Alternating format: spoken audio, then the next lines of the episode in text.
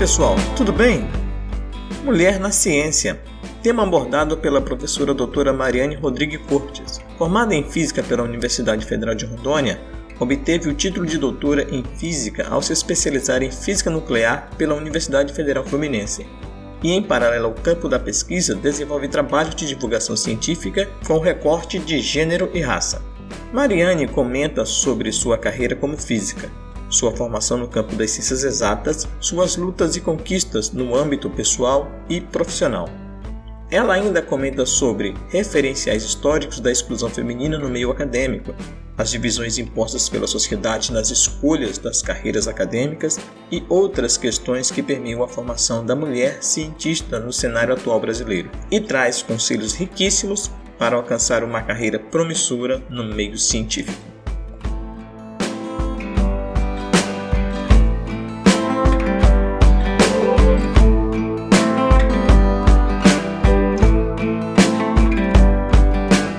Gente, então olá pessoal, tudo bem? Tudo bem, professora? Tudo bem. Com a gente o Azaf, né? Ele é aluno do curso de Física, faz parte desse projeto e vai apresentar-se, né, claro, antes de tudo, e também falar um pouco do, do que ele descobriu aí sobre a professora Mariane. Nossa, que perigoso, o que ele descobriu? Tudo bem aí, Azaf? Bom demais. Prazer estar com vocês aqui, doutores. Bom, como, oh. como né? o doutor Kesley comentou, Sou aluno né, discente da Fundação Universidade Federal de Rondônia. E hoje a gente está aqui com a professora Mariane, que ela é graduada em Física, bacharel pela Fundação Universidade Federal de Rondônia, em 2014.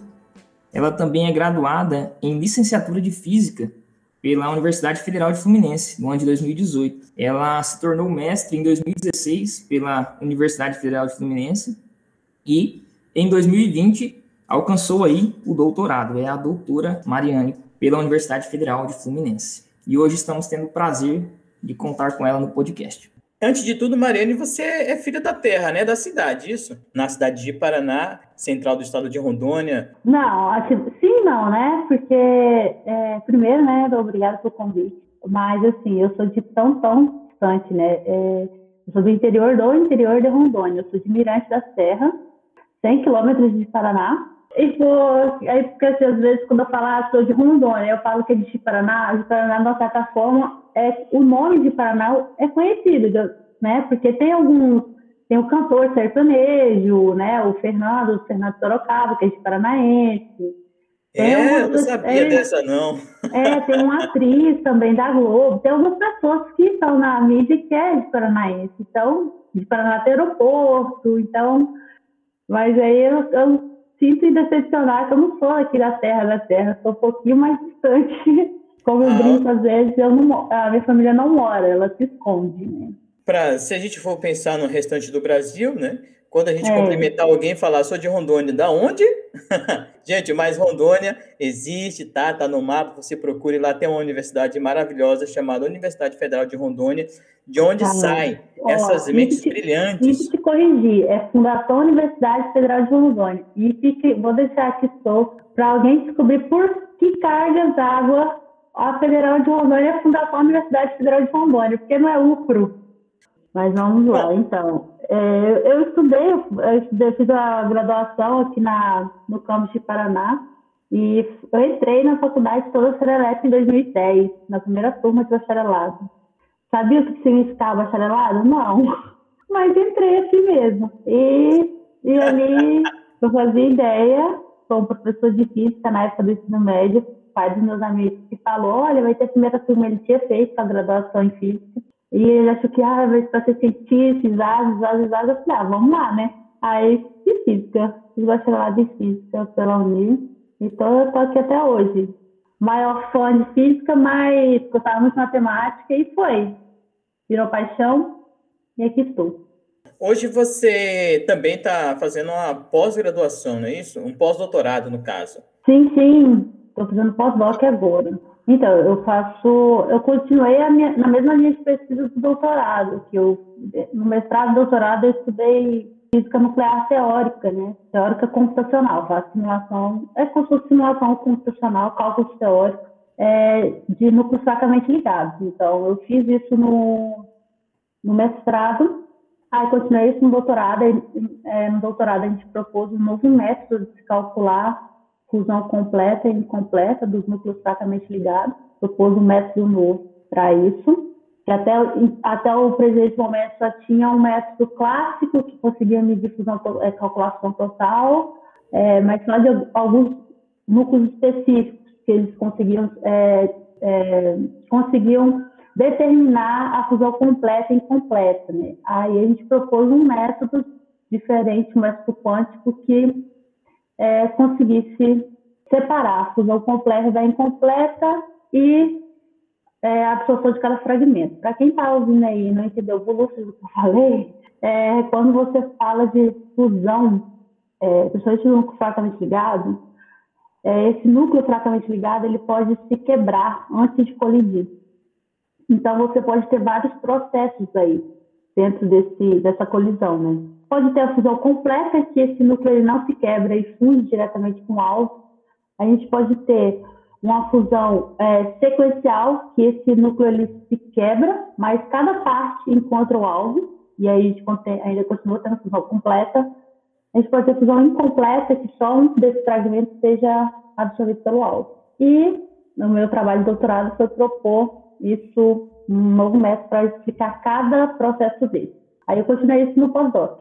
Gente, olha só, vocês estão diante de uma física nuclear. Qualquer coisa relacionada então a isso, vocês vão procurar agora, pelo menos nesse momento, a professora Mariana Rodrigues Cortes aqui na cidade de Paraná. Entra aí na internet e pesquisa tudo sobre ela, porque eu particularmente não sei fazer bombas, mas provavelmente ela sabe o processo né, sistemático, não, teórico por trás desse funcionamento. Uma, é, a teoria do que acontece sim, mas não recomendo para ninguém.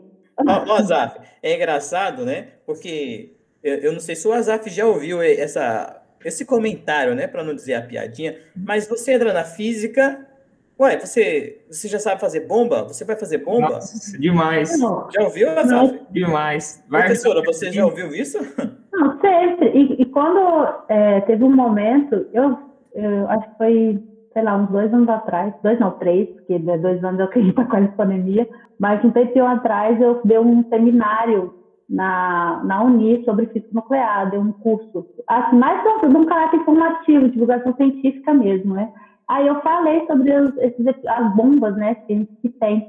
Cara, muito triste. Eu lembro quando eu preparei o seminário, eu fiquei muito, mas muito triste, porque assim, você faz, fala como uma piada, né? Sobre, ah, fazer uma bomba e tal. E, cara, se você for estudar historicamente, a quantidade, o que aquelas bombas de Hiroshima e Nagasaki foi feito para destruir, o, o potencial que elas tinham, ambas deram errado. E cada uma, tipo, acho que a que matou mais, matou acho que 140 mil pessoas. Então, assim, e ela deu errado, porque ela tinha 640 gramas de urânio e só, acho que 10% desse urânio friccionou, entrou em processo. E matou esse tanto de gente, parece que matou na hora 70 mil pessoas. E tem uma, e nesse ponto aí, quando fala de, dessa construção da bomba nuclear, a gente tem uma mulher cientista chamada, ai, deixa eu achar aqui o nome dela é, Lizzie Mitter, eu não, não sei se eu pronunciei corretamente. Ela foi é, a mãe da fissão nuclear. Ela descobriu primeiro o método, só que na época ela estava na, na Alemanha. E o que, ela fez? Pegou a pesquisa de baixo braço, e ela era né, de origem judaica, e ela pegou a sua pesquisa, botou de braço, de baixo do braço e fugiu com esse conhecimento. Porque se na época ele tivesse tido essa informação, né, na época que ela descobriu, com certeza eles teriam feito a bomba primeiro do que os Estados Unidos. Né? Então, assim, a gente tem na história aí marcas dessa, quando alguém brincar com você sobre fazer uma bomba, tem que explicar muito bem como é esse processo e o quão grave é, né? Qual a potência, né? Da é explosão. É verdade. É uma coisa assim que nem, nem a gente mesmo tem entendimento, né? Principalmente quando a, gente, quando a, gente, entra no curso, é como aquilo que você falou, vai fazer bacharelado? é, é isso, né? tipo, a gente não sabe nem, nem exatamente muito bem o que é, né? Talvez hoje, certo, quem entra para a universidade, fazer um curso superior, já tenha mais ou menos essa noção. Né? Mas a desinformação até o acesso ainda é muito grande. É, mas é porque você já. É porque a gente está falando aqui, eu não sei se é a mesma história do Azaf, mas, por exemplo, eu vim de uma origem que ninguém na minha família nunca tinha feito universidade. Então não tinha ninguém, assim, para contar como que era é, sobre esse negócio de curso, sobre nada, né? Na época, eu tinha uma prima que tinha começado a cursar engenharia ambiental, que foi uma pessoa que me deu vários é, conselhos, a Adriele, e que ajudou muito, mas assim, você não tem nenhum conhecimento. Você entra, na grande maioria das pessoas que tiveram acesso ao, ao ensino superior, né, que veio de. Não é tradição, não foi uma tradição para sua família estudar, você entra na faculdade sem saber o que é, que é bacharelado, sem saber o que. Ah, licenciatura plena. Eu, licenciatura plena, como assim, né?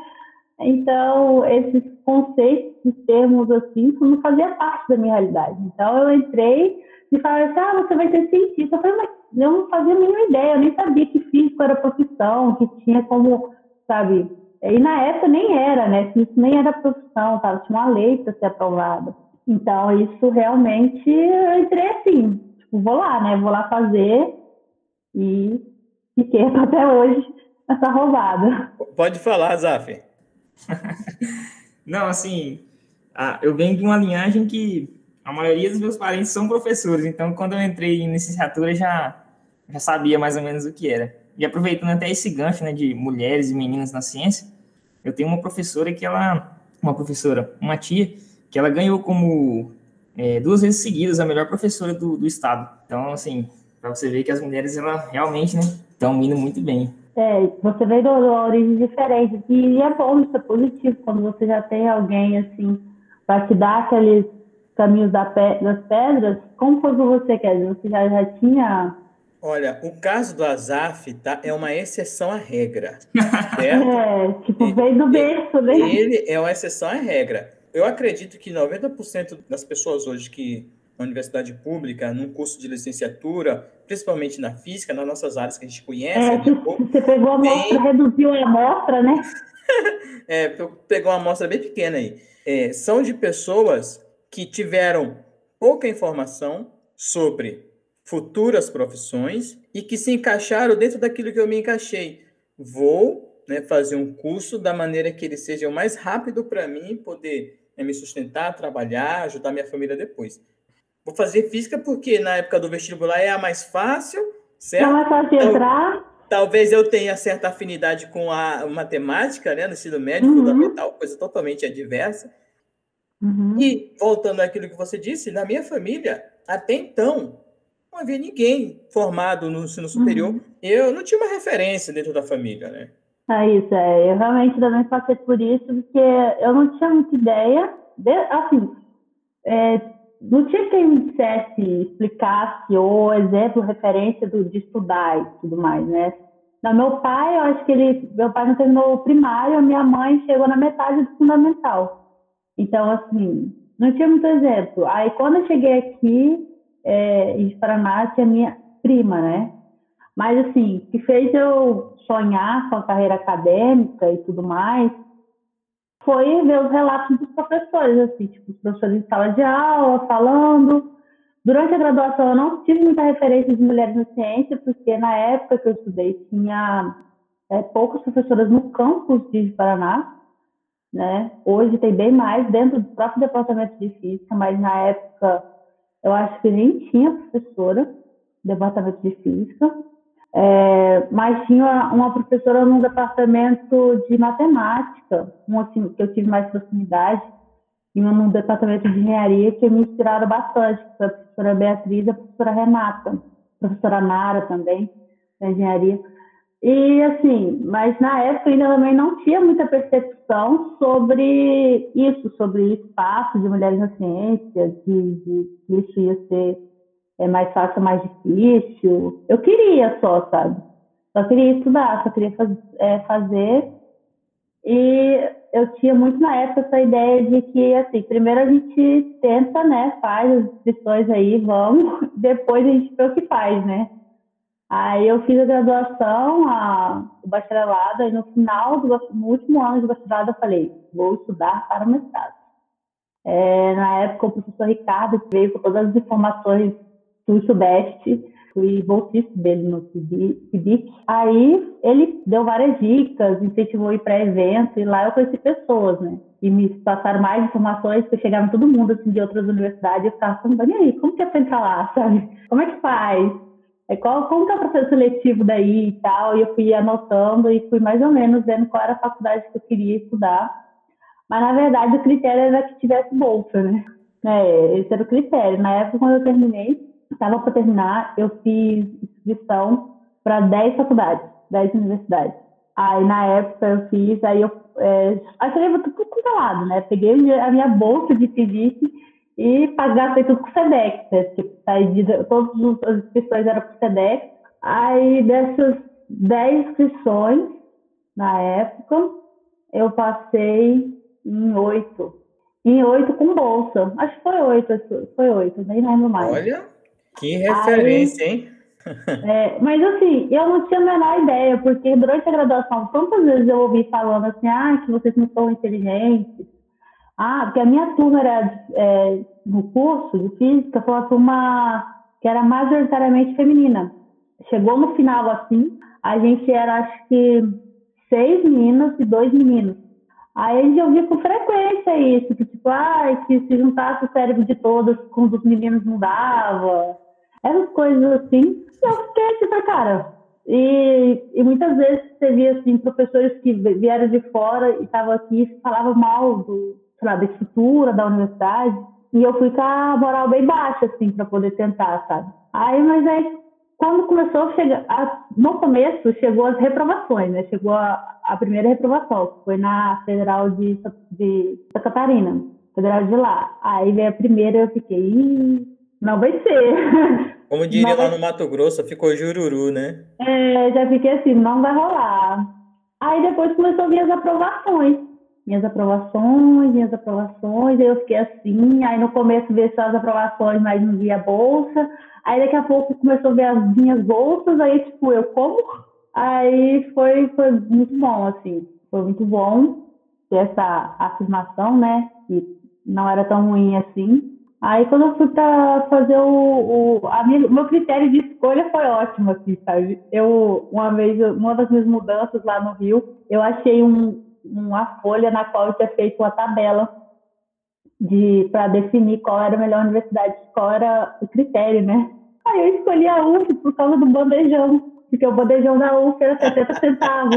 Eu fui colocando, tipo, cada universidade, né? Aonde era, como que era para conseguir moradia, quanto que era a passagem da, de Rondônia para esse estado. Fui colocando todos os critérios. Aí o Azaf, tá anotando, tá anotando aí, Azaf? Eu aqui com caneta e papel na mão já. Cara, isso aí é importantíssimo. Primeira coisa que você quer saber, quanto é que custa o almoço, quanto é que é o aluguel e... É, transporte, Entendeu? transporte, essas coisas. Foi isso que eu, que eu, que eu me preocupei. Assim, que, por exemplo, eu tinha passado para a UERJ. Aí a UERJ fica do lado do Maracanã, no Rio de Janeiro. Aí na época, eu tipo, falei, cara, como que eu vou fazer? Aí eu comecei a procurar notícias, essas coisas para saber mais, aí fala, via muito assim, tipo, dia de jogo, ficava tudo parado, tinha, era, violen, era violento, aí fica, fica no centro, aí é, o lugar para alugar era sempre muito caro, aí eu fiquei ficando assim, e eu sou muito jacatatu, é, ficar no grande centro para mim não ia funcionar. Passei para Brasília, o NB, aí do mesmo jeito eu fiquei assim, hum, como que vai ser esse negócio? E eu queria, e um dos critérios também, eu queria ser teórica, né? por mais que eu amasse o experimento, que eu fiquei, eu fui bolsista no LBA durante um ano, eu gostava muito de, da, na verdade, de física aplicada. Sempre gostei muito. E, e estudo física aplicada até hoje, estou sou apaixonada, mas eu queria que fosse algo teórico para facilitar a minha volta para cá. Porque desde quando, o primeiro dia que eu saí daqui, eu queria voltar para a Rondônia para continuar desenvolvendo ciência. Então, e para desenvolver ciência aqui, a curto prazo, só sendo teórico, no, no meu ponto de vista, né?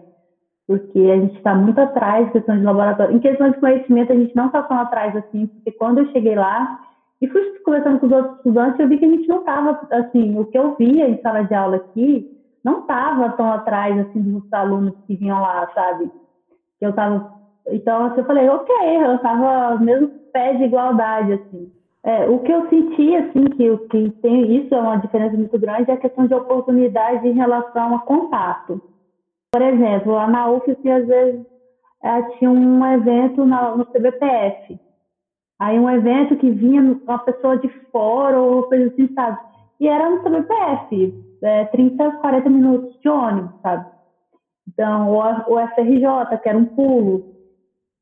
E lá tem essas, algumas vantagens, assim, por exemplo, lá é, tem um, um, livro de mecânica clássica que é muito usado, que é do Nivaldo. Mecânica clássica, é, mecânica clássica. E esse professor, ele, ele dá aula na, na, na faculdade que eu estudei. Então, assim, a primeira vez que eu vi ele na, nos corredores, eu fiquei assim, tipo, Jesus. Aí tem o outro que é o Jorge Sá, que tem muitas aulas dele na internet. E ele também é professor nessa universidade eu, eu, curto, eu curto os vídeos dele da, da mecânica quântica, cara. É, o cara quadro dele é perfeito. Lindo demais. O quadro dele é perfeito, perfeito. Perfeito o quadro dele. E ele, e ele dava aula na UF, sabe? Então, assim, eu tomei café, você tava no mesmo modo que ele. A gente imagina, cara, esse cara tá, da TV tá aqui do meu lado. É, então, assim, é uma coisa que você realmente. E, assim, você acaba.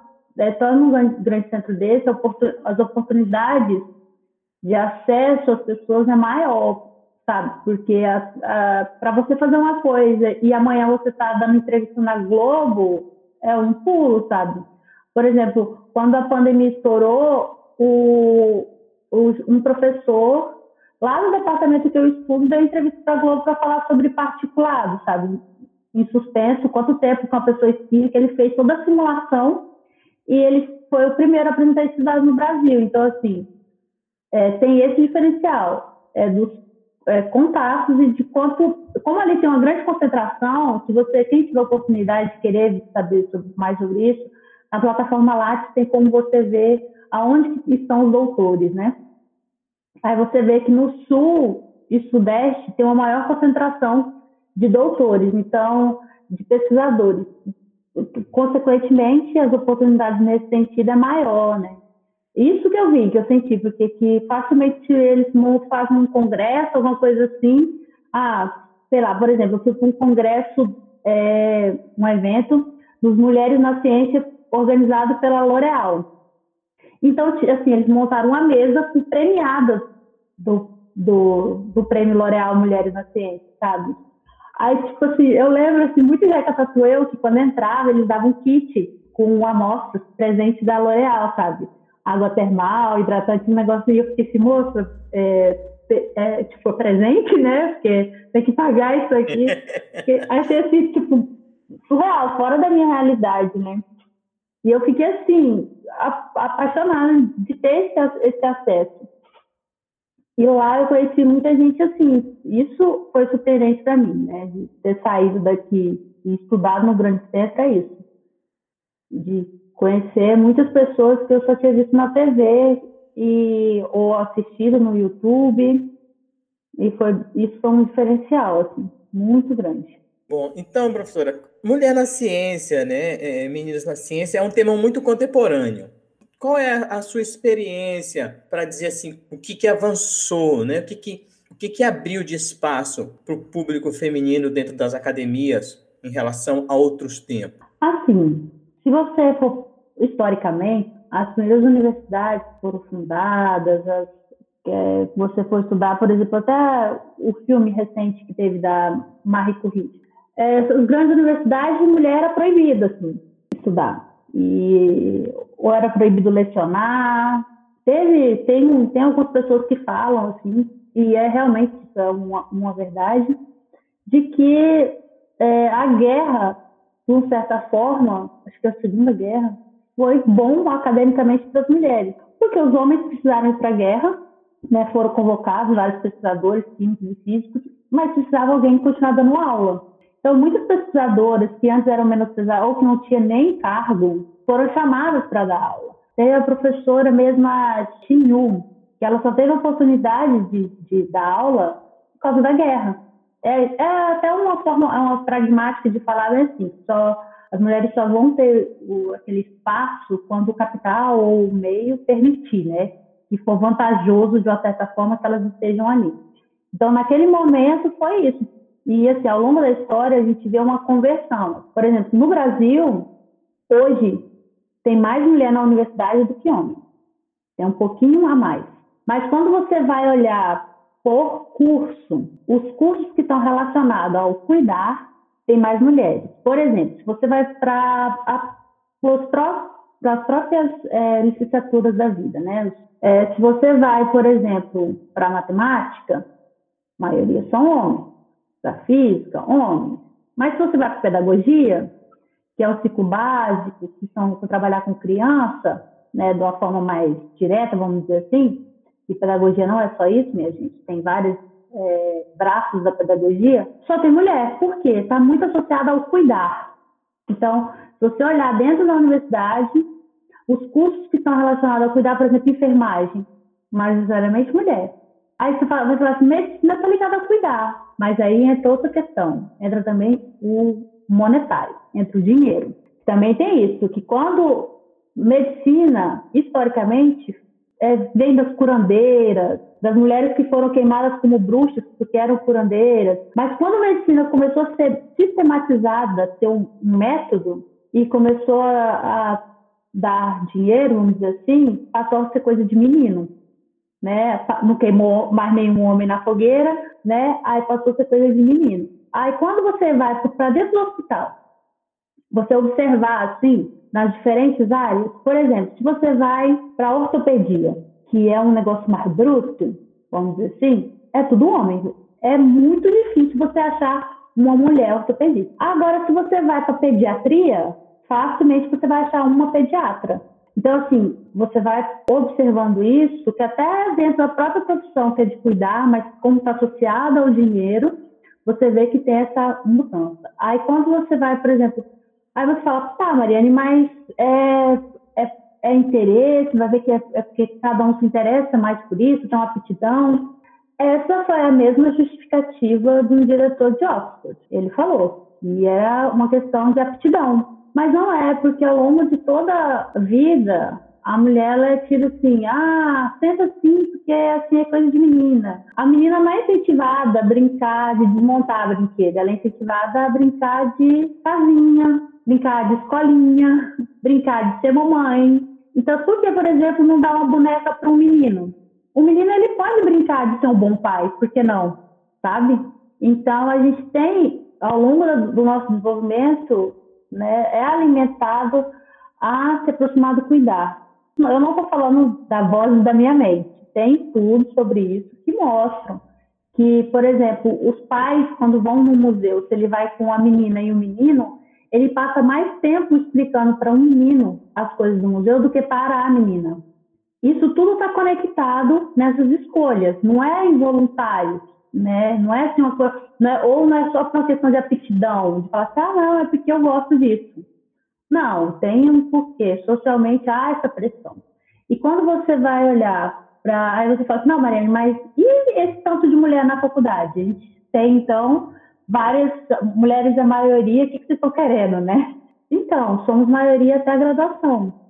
Quando você vai para o mestrado, de acordo que vai avançando, tem um termo que diz assim, que é o gotejamento, né? Você vai avançando na carreira acadêmica, por exemplo, para quem escolhe a carreira acadêmica, as mulheres vão sumindo. Por que, que as mulheres vão sumindo? Umas é por causa do ambiente, que não é pensado para mulheres ocupar esse espaço. Aí você fala, ah, mas como assim o ambiente? Vou dar um exemplo. Na faculdade, na UF, que eu estudava, no bandejão não podia entrar criança.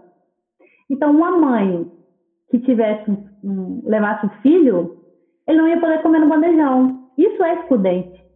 Porque a regra do bandejão ela não foi pensada que uma estudante mãe, uma professora mãe, fosse ocupar aquele espaço. Então, assim, tem vários espaços na sociedade que não foram pensados achando que uma mulher um dia ocupar isso, aquele espaço. Por exemplo, o Senado. Acho que foi nos anos 2000 que foi inaugurado um banheiro feminino no Senado. Porque ele foi construído sem levar em consideração que uma mulher ia ocupar aquele espaço que ia precisar ir no banheiro. Então, isso está também no, no, no, meio acadêmico. não foi pensado. Então, tem vários motivos. Tem também o motivo da maternidade, porque quando ali entre o mestrado e o doutorado, é aquele momento que, tipo assim, né? Que não é que o relógio biológico canta, mas é aquela fase ali entre os 25 e 30, a mulher tem o prazo de validade para né, ser mãe biológica, né, que é até os 35, que é mais o ideal, e tem um sumidouro nessa fase de idade, né, que está associado a isso. E também tem estudos que mostram que o rendimento entre uma mãe, uma pesquisadora mãe, e um homem, é, pai ou sem, ou sem pai, é diferente, por causa até mesmo dessa delegação de função relacionada à criação dos filhos. Então, em resumo, a gente teve vários avanços, que hoje é, não é proibido né, a mulher estudar, tem vários avanços, e tem lugares que precisam ainda se acostumarem a, as mulheres a esse espaço. Que ainda você ouve, ainda, nossa, mas tá fazendo, né? Mulher na ciência, as pessoas se assustam quando eu falo da minha formação, né? Tipo, ah, física nuclear, sabe? E, e às vezes também o estereótipo não ajuda, porque eu sou, para quem está é, tá só ouvindo, né? Eu sou uma mulher negra nortista, então muitas vezes quando a pessoa me ouve, ela não consegue visualizar uma professora, né, uma pesquisadora. Eu estou mais parecendo com a pessoa que serve ela no restaurante ou que limpa a casa dela, do que a, a pessoa que vai ensinar os filhos dela ou vai estar tá dando aula para ela. Né? Então, a gente ainda precisa andar, avançar muito ainda, né? Mas a, a mudança, realmente a mudança ainda está longe da realidade. Você é, não sente tá... isso? Assim, a mudança é porque a, mudança precisa ser cultural. A mudança que tem que ser desde você dar liberdade aos seus filhos a escolherem o próprio brinquedo e incentivar de forma igualitária é, as, os desejos e escolhas dessas crianças, até em desenvolvimento de políticas públicas, sabe? Políticas públicas que sejam, que, que realmente sejam de impacto porque, por exemplo, é, estar lá dentro é, é um grande passo você entrar na universidade, né? É um sonho para muita gente entrar, mas se manter é difícil. Para você continuar ali, é, se dedicar exclusivamente. Eu sei que, assim, da, da minha origem, de onde eu vim, eu ter conseguido estudar emendado, que eu entrei, eu, eu sempre falo isso, assim, que eu entrei em 2010 na faculdade e saí em 2020. Eu, eu entrei na faculdade em 2010 e entrei o mestrado no dia 9, 10, sei lá, de março de 2014. Aí eu fiz mestrado, fiz doutorado emendado, então assim, eu fiz tudo emendado, tudo com bolsa, e eu fui uma pessoa que ao longo da minha formação fui muito privilegiada em relação a políticas públicas, eu peguei um período que apesar dos pesares, eu peguei um período bom em relação a isso, porque durante a graduação eu é, todos o professor Ricardo é, ele falava assim que era bolsa mendigo, né? Que tipo todas aquelas bolsas de ajuda social, de, de aluguel, de alimentação. A gente ainda ouve bastante isso, né? Que é. quer dizer, né? É, agora como professor, né? Eu tô do outro lado, né? Mas como é. aluno É, era, era, era a piadinha, assim, que era aqueles que eram é, as bolsas de que visam o que o aluno permaneça, né? Bolsa de permanência. Aí eu recebi essas bolsas, fui também, fiz iniciação científica, feedbacks, que era de extensão, tudo que dava para fazer, eu fazia. Aí quando eu fiz mestrado, eu fui com bolsa, doutorado com bolsa. E, e assim, fui muito privilegiada nesse ponto eu consegui me manter dentro da universidade. Mas isso não é o, o, o, comum, assim. Você vê que muita gente acaba não conseguindo ir por vários motivos, incentivo. Eu tive também, minha mãe sempre me incentivou muito a estudar. Eu, minha mãe, meu, meu pai, do jeito deles, eles sempre incentivaram muito todos nós a estudar. Também tem essa então, coisa importante, né, que é a família, né? É, se a menina não tem esse apoio, né? Porque esse pode, pode, ter certo apoio até certo momento, né? Ah, ah, tem várias pressões, assim. De acordo com você vai avançando na idade, né? Você vai. Acontece isso. Porque que chega um momento que o pessoal começa, ah, quando vai casar, por exemplo, eu tinha muita dificuldade quando eu voltava para cá de férias, às vezes de, de até conversar com, com, os meus antigos amigos e tal, porque às vezes eu ficava feliz que eu consegui dar uma palestra bem, ou que eu consegui ir num evento, num lugar diferente. Por exemplo, assim, é, em 2012 foi a primeira vez que eu andei de avião e foi para um evento de física em Campos de Jordão. E eu achei incrível tudo aquilo, sabe? Achei o máximo o pessoal ficar, tipo, é, passar um dia que acorda, dorme e evento, evento, e só fala, ver palestras, não sei o quê, e aquilo estava muito longe da minha realidade, sabe? É, eu tive acesso a essas coisas porque a universidade, o, o ensino me abriu portas. E quando eu ia falar isso dos meus amigos antigos, assim, dessa, que ficaram aqui, não, eles, tipo, eles não entendiam, né? Não tinha esse mesmo, nossa, que legal, tipo, ah, publiquei um artigo, sabe? Não tinha aquela empolgação porque eu não entendia, né? E, mas assim, tava todo mundo, ah, mas e quando você vai casar? Porque a pergunta eu, da vez era essa, né? É, quando você vai casar, agora eu tô no momento, né, que eu, já, eu, eu me casei, eu tô no momento que as pessoas perguntam quando que eu vou ter filhos, assim, porque eu tenho 28 anos, tudo que tinha para estudar eu já estudei, então não tenho mais, quando eu terminar, eu, é, eu, eu, eu tenho filho, tudo mais, e a pressão é essa. E hoje, atualmente, a minha, a minha resposta é que eu não quero ter filho. Né? Eu não tenho. Eu amo criança, é, mas eu não quero ter filhos. Eu não me vejo mãe dessa forma. Isso causa um grande incômodo assim, às pessoas. Então, é, e existe essa cobrança.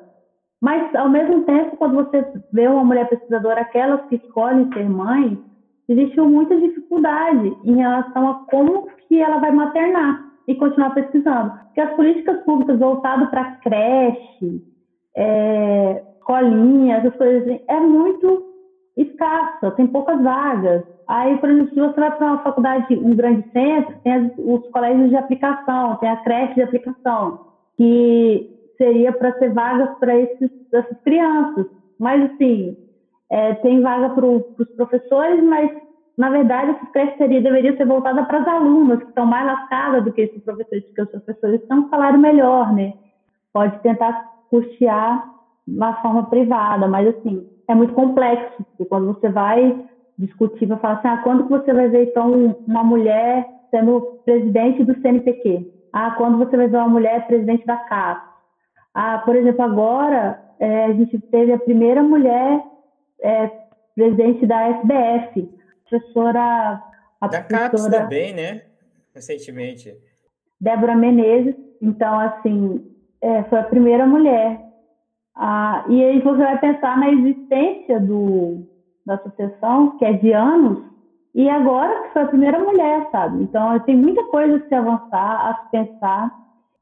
Então, assim, é, é problemático isso. É, a gente tem muito que se avançar culturalmente mesmo, assim, da gente para chegar o momento que falava assim, não, para a gente um dia abrir a boca e falar assim, não, ela escolheu ser é, é, enfermeira porque é a aptidão dela, é o sonho dela. E dizer isso sem peso, sem realmente saber se é isso mesmo, ela queria ser talvez uma astronauta ou uma programadora, ou, né? É, vai, demanda tempo, né? Demanda tempo. É verdade. Ó, o Azaf, ele tá fazendo o dever de casa, né? E colocou aqui pra gente, né? Sobre a professora da UFSC, né? Que foi a primeira mulher eleita presidente da Sociedade Brasileira de Física, né? A professora Débora Menezes. Uhum, a professora Débora Menezes. Ela é incrível. Ela, eu tive, eu tive contato com ela, assim, e ela, ela, é, ela é bem engajada nisso. Aí eu falei, cara, sabe por que, que a gente não tem é, carros voadores, que já era para ter aí, para quem. É, só os greens que vão saber, né? Quem é a geração Z não vai saber a referência, tá? Que é sobre o De Volta para o Futuro, que já tinham carros voadores no, é, em 2020, 2021. A gente não tem, porque a gente tem que estar tá explicando isso, sabe? Explicando que, olha, gente, a ciência é para quem quiser, sabe?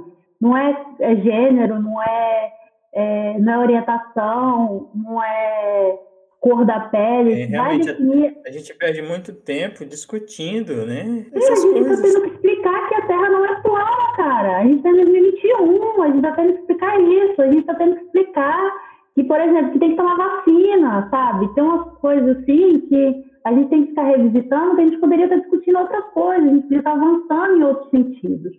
A gente não está avançando, a gente está parando e voltando num tema que foi resolvido, já estava todo mundo achando que estava resolvido. Há séculos passados, a gente está é, discutindo isso agora. Aí, quando a gente vai falar de mulheres na ciência, você fala assim, poxa, mas é, não, deveria ser para quem quiser. Cara, mas assim, é para quem quiser, pode falar assim, não tem uma placa lá na frente da faculdade, não tem uma placa assim, ó, proibido mulheres. Mas o ambiente é excludente. Uma coisa, por exemplo, a própria história da Marie Curie, você vê assim, cara, Marie Curie, quando ela chegou, você tem uma ideia do nível, o que aquela mulher passou? E foi o seguinte, ela teve, é, teve um momento, ela trabalhou boa parte da vida dela sem receber um centavo.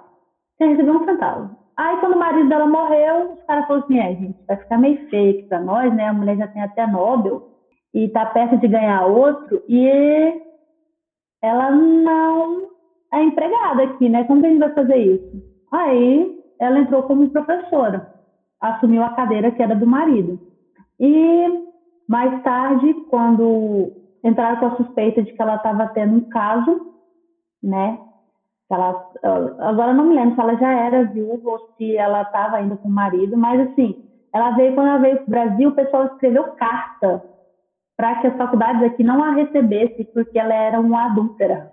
E, tipo assim, ninguém nunca julgou o Einstein por ele ter abandonado a mulher e os filhos, sabe? Ninguém, até hoje, mas se você vai passar a história dos filhos dele, que ele, você não, você não consegue achar facilidade dados sobre isso facilmente é arranhar na imagem de uma mulher de acordo com o que se é esperado que ela faça socialmente. Então, se ela fizer, tá, vamos aceitar você aqui, tá? Você vai ser professora da nossa universidade, tá? Ó, beleza.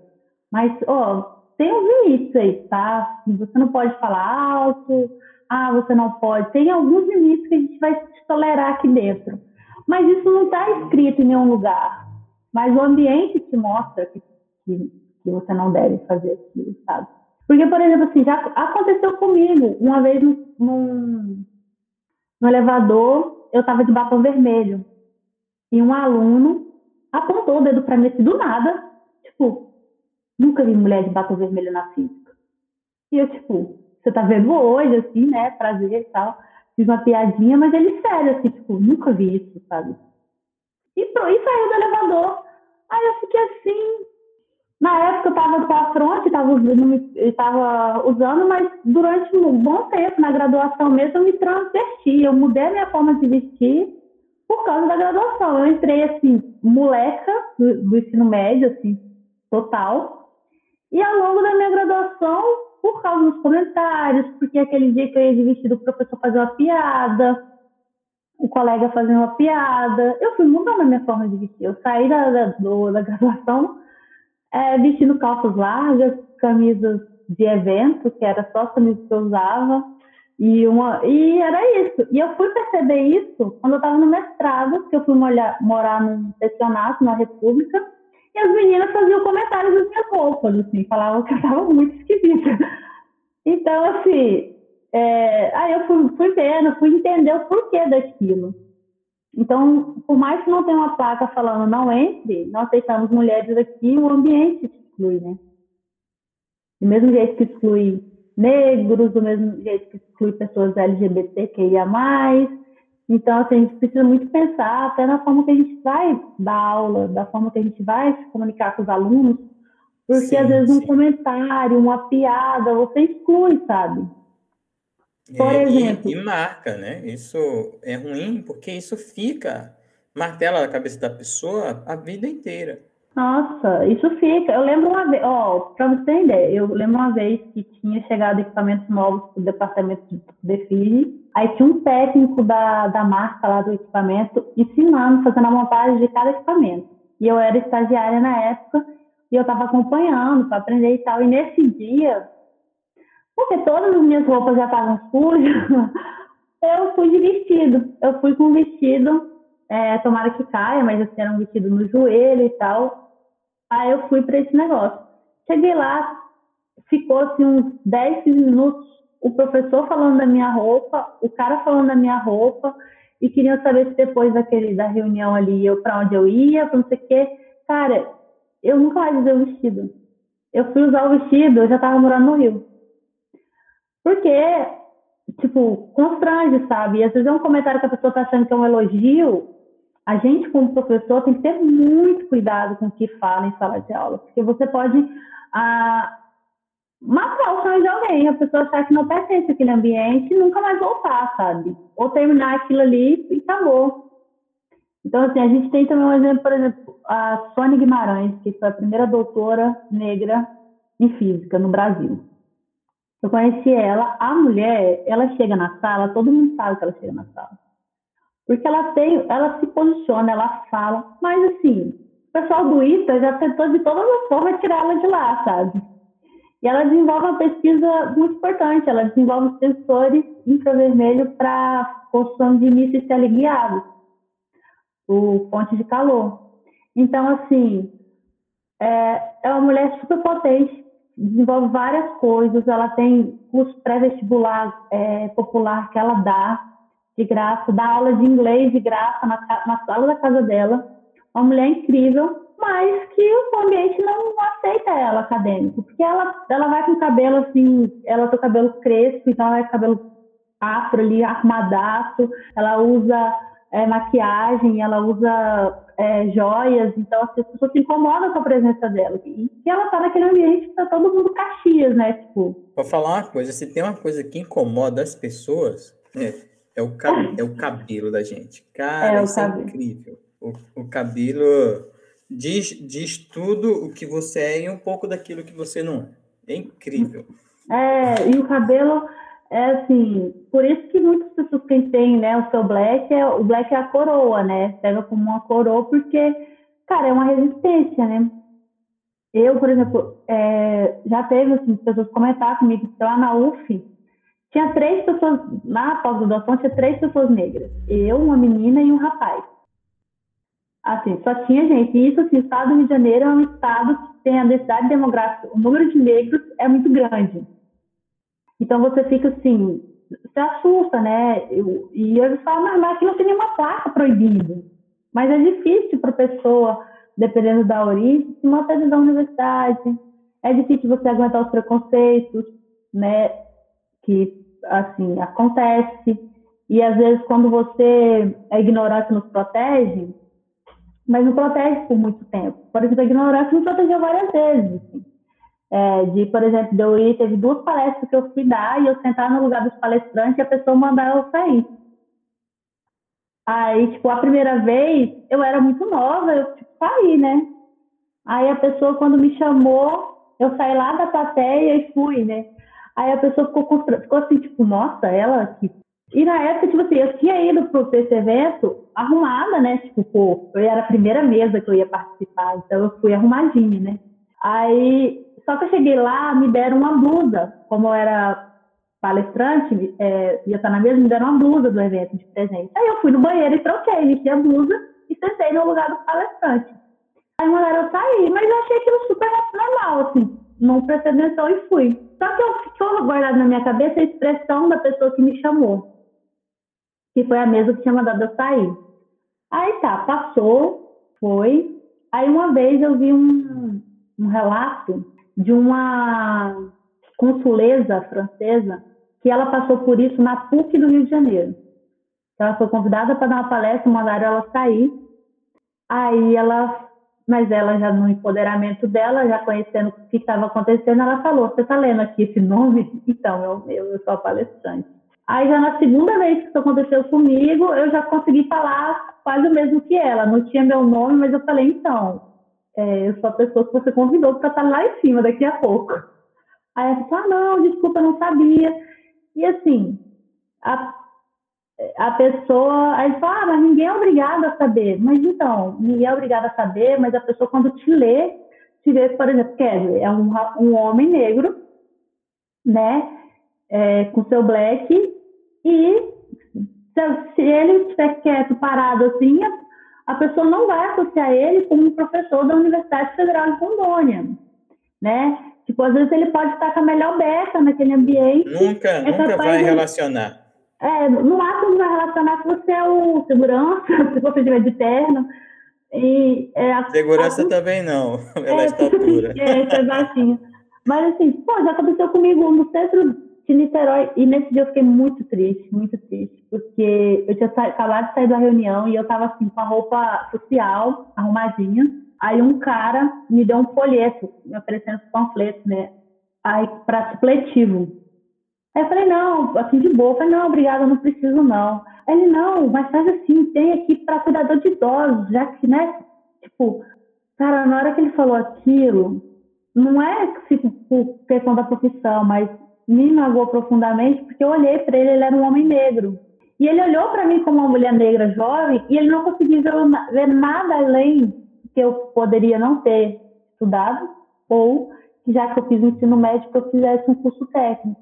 Mas, assim, e é, é uma leitura que as pessoas, sabe, olha para uma pessoa negra e não espera muito, né? Ele já rotula, né? Já rotula o máximo que você pode fazer, né? Pode, aí, assim, se você é mulher, então, ele já rotula até o máximo que você pode, pode estudar, pode fazer, porque já aconteceu muito comigo, tipo assim, ah, você está estudando muito aí, e seu marido, sabe? Você, como que vai fazer, sabe? Então tem muito isso, as pessoas se preocupam muito com isso. E quando você vê essa questão de mulheres na ciência, a gente tem grandes avanços, né? A Débora, como a primeira presidente da Associação Brasileira de Física, a gente tem grandes mulheres que estão aí liderando movimentos, é, por exemplo, a professora Sônia Guimarães, né, não é um nome, professora Márcia Barbosa, da UFSCar também, que é um nome muito forte, que, que encabeça pesquisa sobre isso, professora Latiger, da Universidade Federal Fluminense, e várias outras professoras que estão aí incentivando é, projetos que incentivam mulheres na ciência, assim, né? E eu tento fazer a minha parte, que é divulgação científica de várias formas, assim, né? Palestras em escola pública, que sempre que me chamam eu vou, ou às vezes eu me ofereço mesmo, eu chego nas escolas, assim, que eu fiz isso na cidade onde eu estudei, e para dar palestra, para falar, para levar, né, que dá para fazer, levar é, exemplos que tem como, e também faço divulgação científica falando das mulheres da ciência, né? Contando história da Marie Curie, da Agnes, é, da, Ipa, da Hipátia, de várias outras mulheres aí, que Rose Franklin, uma mulher que foi que, que fez o raio-x lá do DNA e que foi roubado dela o Nobel. Então, assim, várias mulheres que tiveram sua carreira sabotada realmente pelo, por um sistema instaurado e um sistema assim que tem um acordo silencioso, né? Que concordam. Assim. No Brasil a gente tem grandes nomes, tem a, eu preciso, deixa eu olhar aqui, vou colar. Que teve uma uma mulher que ela desenvolveu a, essa agricultura que a gente conhece hoje, né? É, ah, eu não, sei se eu vou achar agora, mas tem a que ela desenvolveu a forma de, de adubar o solo com é, nitrato. Então, assim, tem várias mulheres cientistas, por exemplo, assim, a, a professora Sônia Guimarães, que está aí desenvolvendo sensores, a professora, a, teve uma mesmo, que ela morreu muito jovem, então uma perda assim, para a física brasileira muito grande, e foi a Sonja, que ela foi é, orientada do Dirac, e ela morreu de, ela teve tuberculose, né, pneumonia, assim, uma sequência e, faleceu muito jovem. Então, assim, a gente teve, e teve outras, assim, na, na física, brasileiras pioneiras, né, Suzana, professora Neuza Amato, professora Amélia Império, então, tem várias mulheres aí que vieram antes e que abriram o caminho para esse desenvolvimento da ciência, assim, desenvolvimento do ambiente científico, né, para acolher essas mulheres. Professora, eu gostaria que você deixasse uma mensagem, né? Ai, ai. A minha mensagem, eu acho que eu vou pegar o título do, do meu TEDx, que na verdade aquele título nem foi eu que dei, foi um amigo meu, que era muito fã de TED, e quando ele soube que eu ia participar, ele ficou muito feliz. Aí eu dei essa eu falei, eu preciso de um nome, ele que deu, que é essa da não linearidade da vida. Né? O que quer dizer isso? Que a vida não vai ser uma linha, tá? ela não vai ser nem sempre uma constante, né? Tem várias variáveis que a gente tem que levar em consideração nessa trajetória. E nem sempre o que deu certo para mim, que vale para mim, vai valer para o outro. Mas é importante a gente saber dessas, tentar se espelhar em pessoas que não teve essa trajetória tão perfeita, né? Porque somos imperfeitos. E sempre a gente vai achar que a, a grama do vizinho é mais verde. Mas, assim, é, dê um passo atrás e tenta ver o que realmente vale para a sua realidade de vida. Eu acho que esse, essa é a minha mensagem. Assim. Que exemplos você vai ter de monte aí, e de todas as formas, principalmente hoje, que a gente tem a internet que aproxima as pessoas nesse sentido. Mas tente buscar o que realmente cabe à sua realidade, né? o que está ali, que faz sentido para você. Então, meio que isso, assim, para a vida, para a carreira acadêmica e, se possível, é, antes de escolher um curso ou quando, quando você pisar a primeira vez na universidade, tenta ouvir e conversar com os mais velhos da universidade. Porque pode ser o mais velho a faxineira, é, sei lá, o professor mais velho, o estudante que está ali há mais tempo, porque sempre tem bons conselhos. Eu, assim, na, na Uni, tinha um, um, um técnico, que era o, o seu, não era professor, ele era técnico de serviços gerais, o seu Milton, que, nossa, ele me salvou várias vezes, e sempre com bons conselhos. Então, assim, eu recomendo muito isso. Ouvir os mais velhos ali, ver o que, que dá para aprender com os erros dos outros, né? Que aí eles falam que eles erraram ali e você fala, ah, não preciso, né? Porque é, vai para outro caminho, porque quem é lascado, né? Não tem, muita, não tem várias oportunidades para cometer erro. Então, tenta aprender com o erro dos outros, tá tudo certo. É isso.